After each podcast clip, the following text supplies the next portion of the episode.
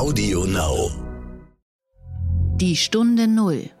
Deutschlands Weg aus der Krise. Es war schon ges gespenstisch ruhig. Die Besucher machen trotzdem einen, einen, einen zufriedenen und, und, gut gestimmten Eindruck und alle sind sehr, sehr diszipliniert. Es wird Abstand gehalten. Also wir sind eigentlich mit dieser Eröffnungsphase zufrieden. Die, die dann äh, kommen zum Einkaufen, die geben natürlich deutlich mehr aus. Die Expansion geht weiter.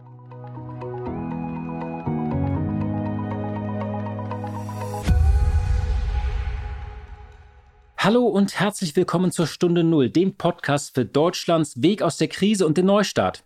Dies ist ein gemeinsamer Podcast der Marken Kapital, Stern und NTV. Und mein Name ist Horst von Butler, ich bin Chefredakteur von Kapital. Schön, dass Sie wieder zuhören.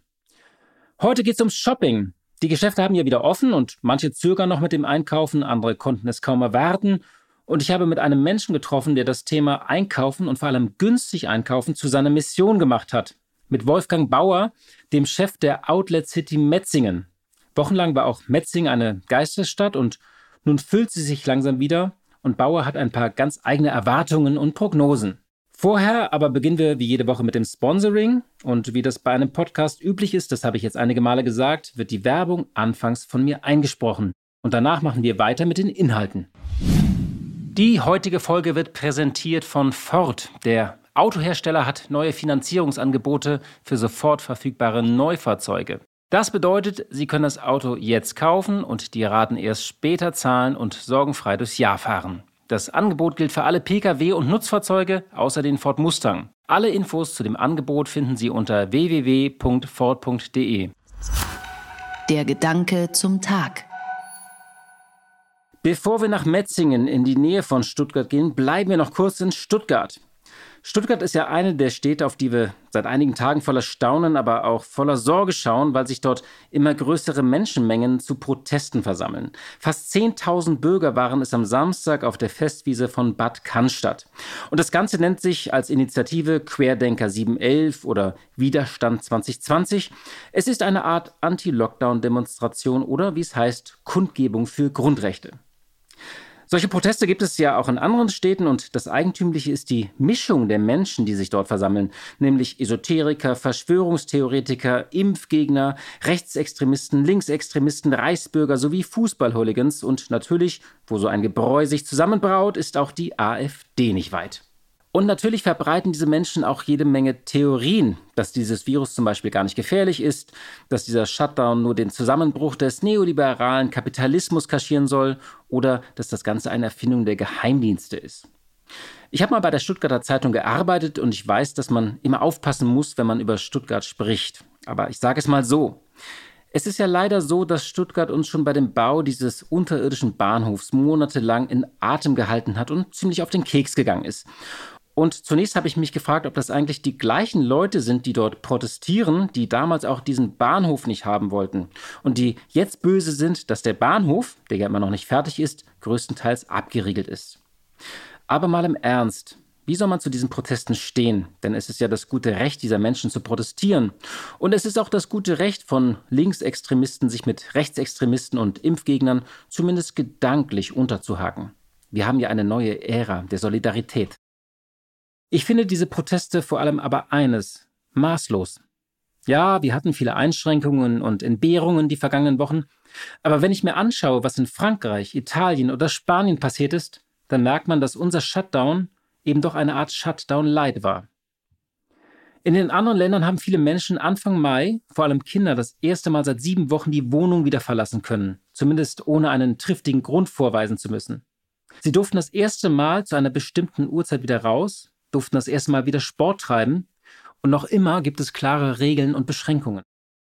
Ich möchte die von Spanien hier nochmal kurz nennen. Regeln, die ab Anfang Mai gelten. Menschen über 14 Jahre dürfen einmal täglich eine Stunde lang, in Begleitung einer Person, innerhalb von 800 Metern von ihrem Zuhause spazieren gehen oder Sportarten wie Fahrradfahren allein in ihrer Stadt ausüben. Sie dürfen dies von 6 bis 10 Uhr und von 20 Uhr bis 23 Uhr machen. Die älteren Menschen haben einen speziellen Zeitplan, um Menschenmassen zu vermeiden, nämlich von 10 bis 12 Uhr und abends von 19 bis 20 Uhr. Wie gesagt, das sind die Regeln nach sieben Wochen. Und sicher, Spanien war und ist viel härter getroffen als Deutschland. Aber das sind, finde ich, so richtig elementare und krasse Einschränkungen. Wir hatten ja noch nicht mal eine bundesweite Ausgangssperre, sondern eben eine Kontaktsperre und Kontaktbeschränkung. Ich bin ja immer auf der Seite der Freiheit und wenn mir jemand etwas vorschreiben will oder mich irgendwie erziehen will, habe ich erstmal eine Abwehrhaltung. Doch in den vergangenen Wochen habe ich gemerkt, greift dieser Reflex bei mir irgendwie anders oder nicht in dem üblichen Maße. Denn es war doch völlig klar, dass weniger das Verbot im Vordergrund stand, sondern der Schutz von Leib und Leben. Die Diskussion um die richtige Öffnung, um klare Fahrpläne, um die richtige Logik, die ist richtig und wichtig und ich habe sie in den vergangenen Wochen hier ja auch früh und immer wieder geführt. Ich finde es wichtig, dass wir das Gesamtbild sehen, dass es eine klare Strategie, einen klaren Fahrplan gibt und dass wir klare Botschaften haben. Aber wenn jetzt Impfgegner gemeinsam mit Hooligans Freiheit, Freiheit schreien, dann frage ich mich vor allem, welches Virus in ihrem Kopf angefangen hat zu wüten. Die Stunde Null. Das Gespräch. Ja, ich hatte es eingangs gesagt, heute geht es um das Thema Shopping.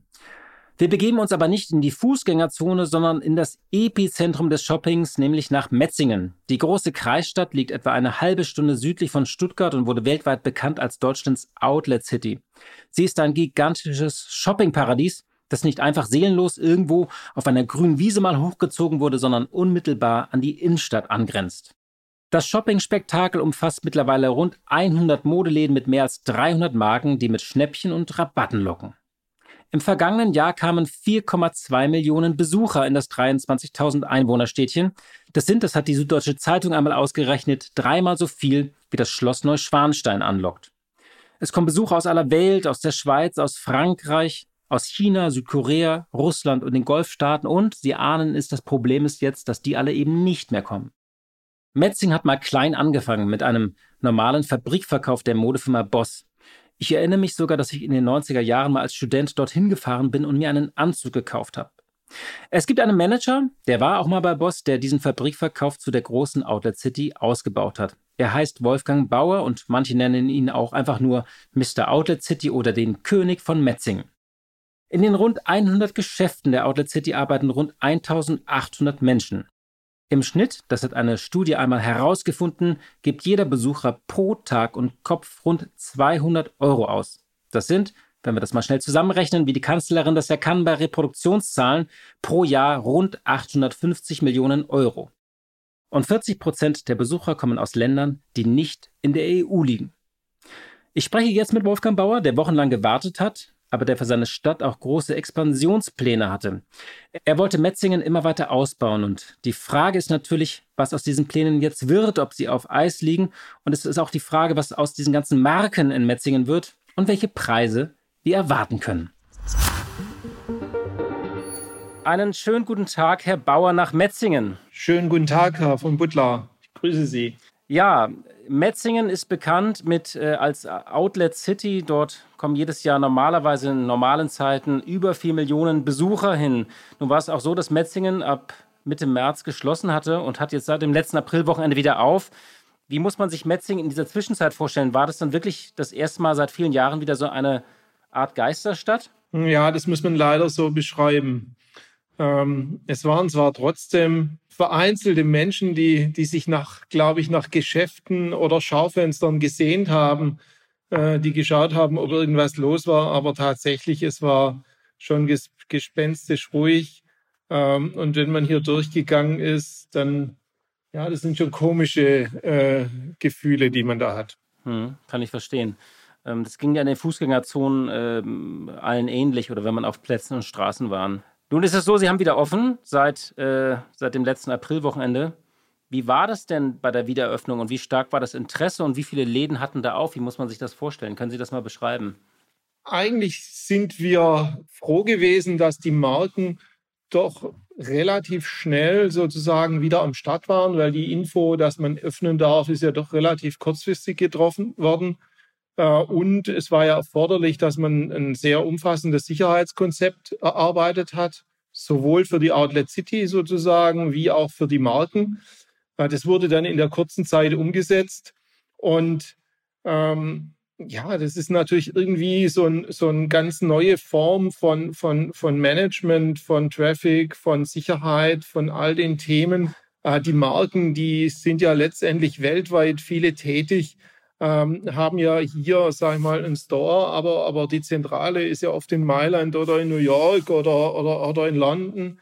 Die sind natürlich auch froh, wenn sie die Unterstützung bekommen. Und insofern sind wir froh, dass jetzt eigentlich ja, fast alle Marken wieder offen haben. Es war halt zunächst noch diese ja, Irritation oder die, die Unklarheit mit den größer als 800 Quadratmeter Geschäften.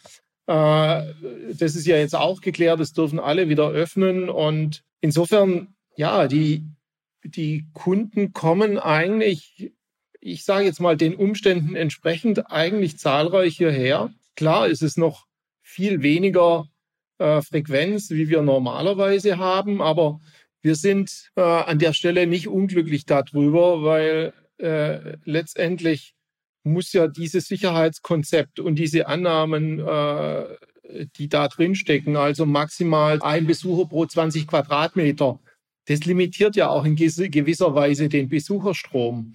Äh, und, und, und das hält sich ganz gut die Waage. Ich stelle auch fest, wenn ich selbst durch die Outlet City laufe, die, die Besucher machen trotzdem einen, einen, einen zufriedenen und, und gut gestimmten Eindruck. Also bei manchen Stores gibt es natürlich auch Schlangen. Das läuft aber sehr gesittet ab und alle sind sehr, sehr diszipliniert. Es wird Abstand gehalten. Also ja, wir sind eigentlich mit dieser Eröffnungsphase zufrieden, weil wenn das nicht funktioniert hätte, äh, dann wäre das natürlich nicht gut gewesen. Ich unterbreche nochmal für ein Update von unserem Sponsor Ford. Der Autohersteller hat neue Finanzierungsangebote für sofort verfügbare Neufahrzeuge. Das bedeutet, Sie können das Auto jetzt kaufen und die Raten erst später zahlen und sorgenfrei durchs Jahr fahren. Das Angebot gilt für alle Pkw und Nutzfahrzeuge außer den Ford Mustang. Alle Infos zu dem Angebot finden Sie unter www.ford.de. So, das ist das Ende der Werbung. Weiter geht es mit der Folge. Hat man denn dieses Sicherheitskonzept dann, musste das jeder der 100 Läden und jede Marke für sich alleine machen oder gab es da so ein zentrales äh, Konzept, was die, die, äh, was Sie als Outlet City äh, Betreiber gemacht haben? Wir haben ein zentrales Konzept gemacht, sozusagen für die Outlet City und für die Stores sozusagen mit den Annahmen und haben im Prinzip alles organisiert, dass es reibungslos klappt von den äh, Zugängen äh, mit dem Queuing, mit den ganzen Des Desinfektionsstationen, Maskenpflicht, äh, Fußbodenkleber mit den mit für die Warteschlangen und alles, was eben dazugehört, dass es funktioniert. Und, und ich sage mal, gerade das, das Einlassmanagement ist ja nicht ganz trivial zu so vielen Marken. Ja, das stimmt. Und ähm, Sie haben gesagt, haben, haben jetzt alle wieder offen. Können Sie das so ein bisschen vergleichen, wie viele Menschen zu so normalen Vor-Corona-Tagen da waren und was die auch, haben Sie auch erste Messungen, was die ausgeben? Es gab ja so mal Berechnung, eine Studie, dass so im Schnitt jeder Besucher so 200 Euro ungefähr äh, pro Kopf und Tag da ausgibt. Ähm, haben Sie da irgendwelche erste Zahlen jetzt und Erkenntnisse aus den ersten Wochen? Nee, also es ist ehrlich gesagt relativ schwierig momentan da jetzt eine Antwort drauf zu geben, weil wir die Zahlen noch nicht kennen. Aber ich sage mal, es sind schon deutlich weniger da, ähm, als normal. Aber was wir schon hören jetzt von den Marken, die, die dann äh, kommen zum Einkaufen, die geben natürlich deutlich mehr aus, weil ich meine, das ist ja schon eine klare Entscheidung, shoppen zu gehen mit Maske und, und, und mit Queuing und mit den Maßnahmen, die notwendig sind. Und die, die dann im Store sind, die geben auch gut aus. Ja. Nun ist ja so, dass auch alle anderen Geschäfte geschlossen waren. Kann es dazu sein, dass angesichts des Nachfrageeinbruchs auch jetzt ähm, das Angebot sogar noch ausgeweitet wird? Also dass es so einen großen Ausverkauf geben wird? Ja, da gehe ich, da gehe ich eigentlich ziemlich sicher davon aus. Also ich denke, in diesen, sag mal, in dieser Industrie hat sich ja jetzt weltweit ein, eine riesige Warenmenge angestaut. Also das ist ja jetzt nicht eine Krise, die irgendwie Deutschland, Europa ist, sondern die ja global ist. Äh, und, und insofern ist ist eine enorme Menge modischer Ware in den Geschäften der Marken, in den Lagern der Marken, äh, bei den Händlern. Äh, und diese Ware ist ja, jetzt sage ich mal, in gewisser Weise verderblich, also modisch, ist modische Ware und, und, und die muss so schnell als möglich letztendlich unters Volk gebracht werden. Und da bin ich überzeugt, dass wie in alten anderen Krisen auch letztendlich die Outlets eine, für viele der Marken eine Schlüsselrolle haben werden. Und äh, insofern kann man, glaube ich, wirklich davon ausgehen, dass, dass in den nächsten Monaten sag mal, für die Endkunden, glaube ich, ein besonders gutes Angebot und, und mega Preise da sind. Das heißt, Sie werden aus allen Nähten platzen, eigentlich zumindest was das Angebot geht in Metzingen. Das ist dann ja gut für Sie. Habe ich das richtig verstanden? Ja, also das glaube ich schon. Ich glaube, die, die, die Outlets werden, äh, werden in dieser Situation, glaube ich, eher profitieren, weil äh, das ist der Weg, der eigentlich klassisch genutzt wird, um, um, für da, um, um modische Ware, die, die schnell unters Volk muss, auch verkauft werden zu können mit entsprechenden Preisabschlägen. Äh, heißt das nicht nur sozusagen ein, ein Angebot an der Menge, sondern dass man, dass vielleicht die Waren, und das interessiert ja viele Menschen, noch günstiger als ohnehin dann schon auf den Markt kommen? Also dass man richtig eine Rabattoffensive der Anbieter erwarten kann? Da gehe ich fest davon aus.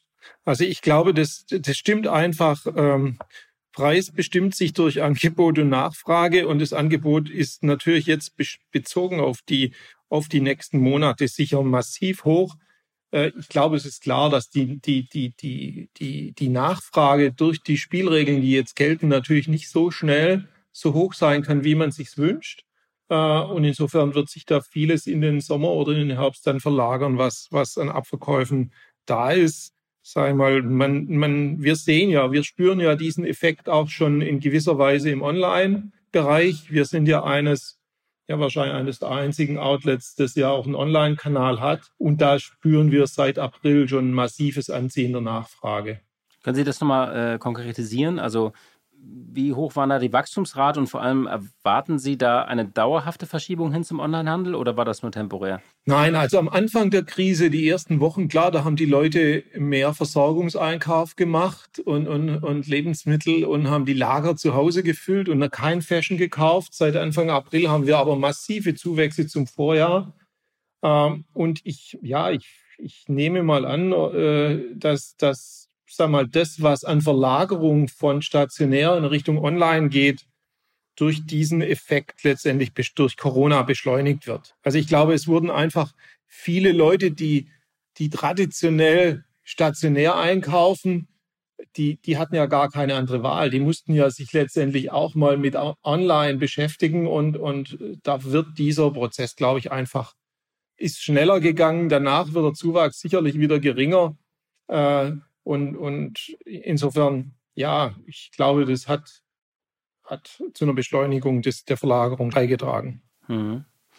Ähm, Sie leben ja auch sehr viel von, von ausländischen Kunden, also von Chinesen, Russen und Arabern. Und die dürfen ja im Moment jetzt alle nicht äh, reisen. Also es gibt so Zahlen, dass sie ungefähr so 40 Prozent der Umsätze beitragen. Was erwarten Sie da oder wie will man das kompensieren, wenn jetzt da gar keine Ausländer erstmal hinkommen? Tja, das ist natürlich äh, auch markenspezifisch unterschiedlich, äh, weil ja, ja, sag ich mal, manche Marken jetzt eher national begehrt sind, andere eher bei den internationalen äh, Gästen. Aber klar, da wird eine fehlt eine wichtige Zielgruppe. Man weiß noch nicht genau, wie lang. Äh, heute habe ich schon gehört, gibt es ja schon wieder Diskussionen über mögliche äh, Öffnungen in die Nachbarländer. Dann hätten wir zumindest wieder ein paar Schweizer und ein paar Franzosen, aber ich glaube, das ist momentan nicht absehbar. Und auch internationaler Geschäfts- oder Individualtourismus, keiner weiß, wann er kommt. Ich glaube aber, oder wir glauben auf der anderen Seite, wenn die Deutschen nicht reisen dürfen, also Grenzenöffnung, Grenzöffnung wird ja immer in beide Richtungen gehen. Und wenn die Deutschen auch nicht ins Ausland dürfen, dann werden die natürlich Deutschland als Reiseland äh, vermehrt entdecken. Und ja, hier Metzingen am Fuße der Schwäbischen Alb zwischen Schwarz, Schwarzwald und Bodensee. Ähm, da glauben wir schon, dass dann ein, ein, deutliches Potenzial da ist, dass eben mehr wir mehr Deutsche hier für, für die Outlet City begeistern können. Es ist ja auch nicht unüblich, sage ich mal, in Vor-Corona-Zeiten, dass die, die in Richtung Alpen oder Italien fahren, zumindest jetzt noch in Richtung Alpen, dass die mal ein Stopover in Metzingen hier machen. Äh, insofern ist es zumindest ein gewisses, ja, ein gewisses Potenzial, das den fehlenden ausländischen äh, Gast letztendlich hier durch, durch deutsche Kaufkraft zu ersetzen. Aber am Ende des Tages, glaube ich, hängt da viel davon ab, auch ob sich die Lage, so wie es jetzt gerade aussieht, stabilisiert. Und, und wir sind eigentlich überzeugt, dass es auch ein, ein deutliches Nachholbedürfnis in Sachen Shopping gibt. Also das, das ist ein, das, das spüren wir auch, wenn man, wenn man sie jetzt hier durchlaufen, dann sehen sie die, die, die Leute, die nehmen, sagen wir mal, bestimmte Dinge auf sich, die hätte man sich früher nicht vorstellen können beim Shoppen. Äh, und ich glaube, ein Effekt, den werden wir ja, glaube ich, vor allem im Outlet positiv spüren. Also das wird sicherlich wie in alten Krisen auch eine, einen Ausgleich bringen. Da, ähm, der alte Spruch, vor der Krise kann man sparen, in und nach der Krise muss man sparen. Ähm, das habe ich auch selbst schon in den früheren Krisen erlebt, dass das stimmt. Also die Leute achten einfach wenn Sie Sorgen haben über Ihr Einkommen, über Ihren Arbeitsplatz oder Ihr Vermögen oder wie es weitergeht, dann achten Sie mehr auf die Preise und wollen aber trotzdem bestimmte Marken haben oder, oder ordentliche Qualität und, und damit wird das Outlet begehrter. Also ich glaube, das ist zumindest sind Effekte, die einen gewissen Ausgleich liefern können für das, was uns an ausländischen Gästen fehlt. Also wenn ich das so richtig verstanden habe, es gibt ja das berühmte lachende und das weinende Auge, aber ich würde mal vielleicht eher sagen, sozusagen, es gibt in ihrem Kopf so ein bisschen natürlich auch Realismus oder Pessimismus, aber auch gewissen Optimismus, dass man sagt, dass sie da das Metzingen vielleicht sogar auch davon profitieren kann, wenn die Leute ähm, stärker auf Preise gucken und dann und vielleicht in Deutschland bleiben. Ja, also ja, ich glaube, man, äh, man muss einfach aus dieser Situation das Beste machen. Also ich glaube, so ein Stück Optimismus und, und, und sage ich mal, Innovation, die auch dazu gehört. Äh, äh, wir sind froh, dass wir viele Dinge digitalisiert haben in den letzten drei, vier Jahren. Da können wir vieles jetzt nutzen, sozusagen auch für digitales Queue-Management. Hätten wir uns vor ein paar Jahren auch nicht träumen lassen, dass das mal der Hintergrund ist. Äh, Was ist Queue-Management? Können Sie mir das kurz erklären? Äh, wir messen letztendlich digital, wie viele Leute in bestimmten Gebäuden sind. Das heißt, wir mhm. können dem Kunden äh, quasi für die Steuerung der Zutrittskontrollen und, und, und der, der, der Schlangen vor den Stores äh, haben wir letztendlich digitale Zählinstrumente und, und, und, und Scanner hier im Einsatz, so dass wir damit im Prinzip das Zugangsmanagement sehr viel einfacher und sicherer machen können. Ah, okay. Ich kannte das so von diesen, von Disney World kannte man das nicht, dass die, dass man da so ein bisschen durchgelotst wird, damit man nicht irgendwie zwei Stunden irgendwo an der Achterbahn oder Geisterbahn ansteht. Europapark oder Disneyland, genau. genau Aber Disney das sind ja die, die Herausforderungen, die wir jetzt gerade haben. Äh, und klar, wenn Sie, wenn Sie dann jetzt sagen wir mal eine große Anzahl an, an, an bekannten großen Marken haben und es bilden sich mehrere Schlangen, dann müssen Sie ja überlegen, wie können Sie es so, sozusagen auch mit digitalen Instrumenten dann für den, für den Besucher so attraktiv wie möglich zu machen. Und da sind wir gerade mit Hochdruck dran in unserem, sagen wir mal, Programmierungs-Digitalteam, äh, äh, da Lösungen dafür zu zaubern. Ja. Haben Sie mich gerade auf eine Idee gebracht, mal beim Europapark anzurufen, wie die das eigentlich machen. Ähm, wie, haben Sie, wie haben Sie das eigentlich mit den Ladenmieten geregelt? Also mit den, hat man sich da zusammengesetzt oder wie muss man sich das vorstellen? Ja, also ich denke, das, das hat ja die Diskussion um Adidas gezeigt. Also ähm, das geht nur gemeinsam. Also wir haben, wir stehen letztendlich mit oder wir, wir stehen ohnehin natürlich mit allen Marken im engen direkten Kontakt, aber gerade in dieser Zeit ist es umso mehr wichtiger. Und da muss man eine, eine individuelle partnerschaftliche Lösung finden, äh, die für beide Seiten passt. Und da kann ich auch an der Stelle sagen, wir haben schon mit sagen wir mal, der deutlichen Mehrzahl der Marken bereits einvernehmliche Lösungen erzielt. Also wir äh, kümmern uns jetzt gemeinsam mit den Marken wieder viel mehr äh, in, sagen wir, nicht um die Schließungszeit durch Corona, sondern Blick nach vorne. Äh, wie können wir in der Zeit, die jetzt vor uns liegt, äh, unter diesen, sagen wir mal, besonderen Corona-Bedingungen wieder ordentliche Umsätze erzielen? Mhm. Sie hatten ja auch äh, große Expansionspläne. Ähm, es ist ja so, also das Ganze hat ja mal als reiner so Fabrikverkauf von Hugo Boss angefangen und Sie haben das immer weiter entwickelt. Also und das sollte nicht irgendwie etwas seelenloses einfach nur auf der grünen Wiese sein, so irgendeine Outlet Mall, sondern ähm, ein, ein, gewisses Konzept. Äh, und ich habe jetzt zum Beispiel gelesen, äh, Sie wollten so eine Seifenfabrik umbauen. Sie haben an Möbelmanufakturen gedacht, an Weinläden. Äh, eine Fabrikantenvilla sollte umgebaut werden mit Park. Ähm, was ist aus diesen Expansionsplänen geworden? Verfolgen Sie die weiter ähm, oder liegt da auch jetzt einiges auf Eis? Nee, die Expansion geht weiter. Wir haben ja, das werden Sie auch gelesen haben, im letzten, letzten Herbst ja die, die, das neue äh, große ja. Hugo Boss Outlet eröffnet, dieser neuen Platz. Das ist äh, jetzt natürlich alles voll im Betrieb. Die, die, der Umbau der alten Seifenfabrik läuft unter Hochdruck. Der wird jetzt, sage ich mal, Ende Juni die Eröffnung sein. Also, sein, also die Bauarbeiten. Das ist ja das Interessante. Die Outlet City war geschlossen für den Endkunden, aber die Handwerker haben, haben unter Hochdruck weitergearbeitet. Da hatten wir übrigens interessanterweise auch keinerlei, ja, fast gar keine Verzögerungen oder Behinderungen. Ah, wir sind dabei, ein neues Outlet für Tommy Hilfiger und Calvin Klein zu bauen als Flagship. Ah, wir haben die Bauprojekte laufen eigentlich voll weiter, weil wir überzeugt sind, dass dieses Konzept auch nach der Krise Bestand hat. Also ich denke, äh, äh und, das ist heute, glaube ich, ein großer Vorteil, ähm, in, sozusagen in dieser, in dieser Corona-Zeit, wir haben ja letztendlich, ein, wir haben ja eine Stadt gebaut oder ein Teil der Stadt, nicht eine Stadt, sondern wir sind ja mitten in Metzingen. Es ist ein, ein, ein städtisch-urbanes Viertel und, und da kann man, ich glaube, da hat der, der Besucher auch, der fühlt viel mehr Sicherheit, wie wir jetzt in einem engen, geschlossenen Mallcenter. Also hier geht man einkaufen in eine Stadt äh, und, und kann sich bewegen wie in einer Stadt und, und kann sich aus dem Weg gehen, wenn man will.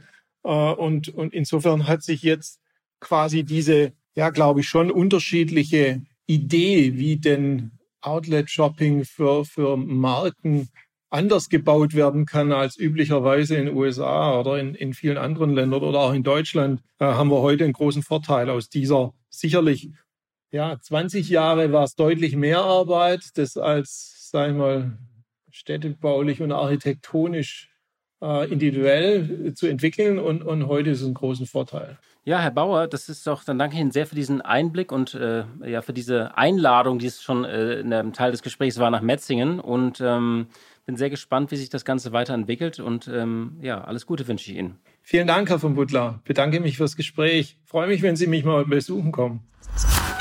Die gute Idee. Ja, und die gute Idee führt uns diese Woche aufs Land, genauer gesagt aufs Feld. Während die einen um ihren Urlaub im europäischen Ausland bangen, haben die Landwirte in Deutschland ganz andere Probleme. Die eingeschränkte Reisefreiheit führt dazu, dass ihnen bis zu 300.000 Arbeitskräfte und Erntehelfer fehlen. Und gleichzeitig können ja viele Menschen, die in der Gastronomie oder dem Einzelhandel beschäftigt sind, nicht arbeiten. Und auch Studenten sind zu Hause. Trotz gelockerter Einreisebestimmungen für Erntehelfer aus dem osteuropäischen Raum rechnet man damit, dass 30.000 bis 90.000 zusätzliche Arbeitskräfte gebraucht werden. Und die Aktion Das Land hilft hat freiwillige Helfer in Deutschland seit Wochen gesucht und auch gefunden. Und wie sie das gemacht haben, das erklärt uns Guido Krisam vom Bundesverband der Maschinenringe.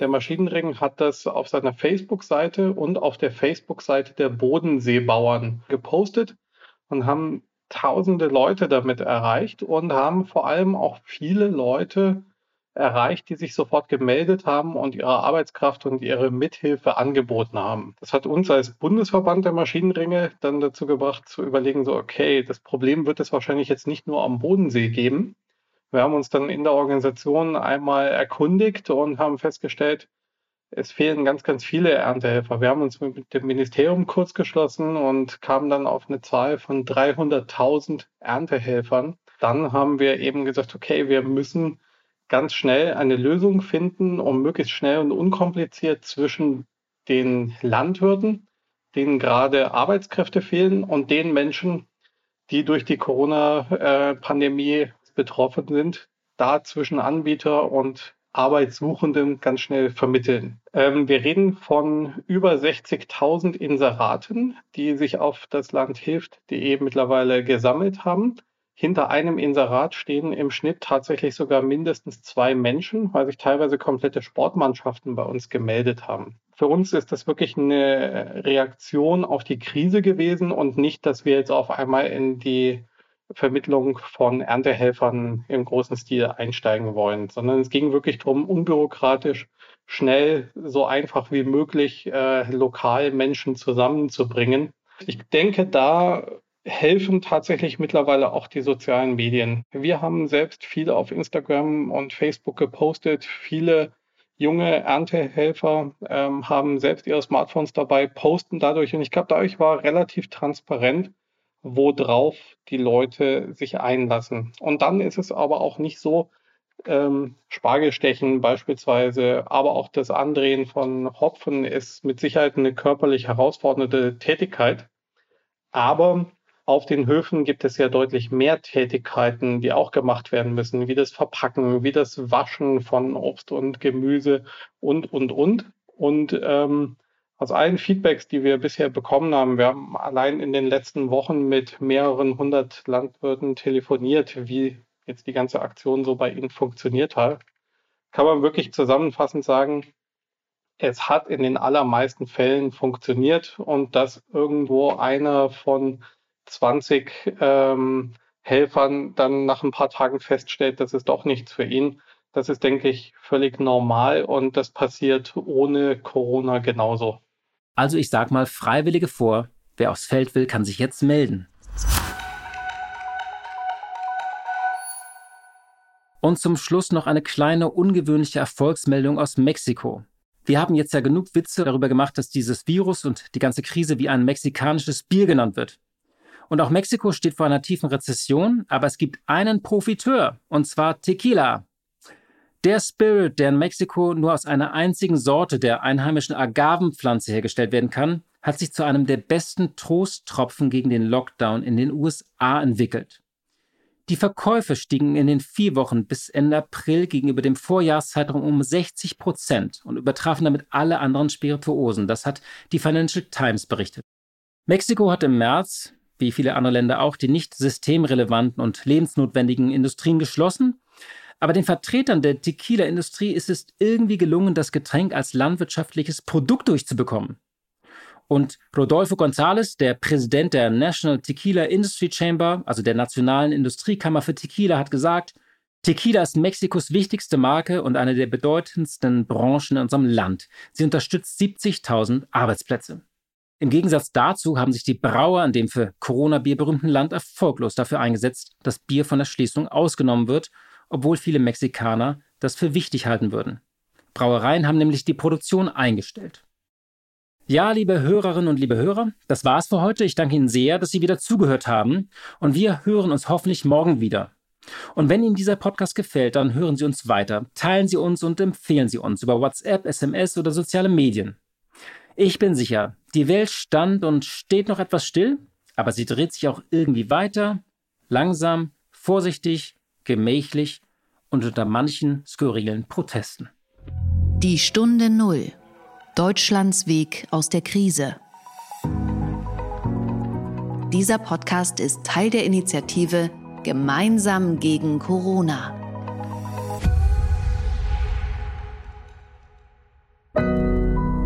Audio Now.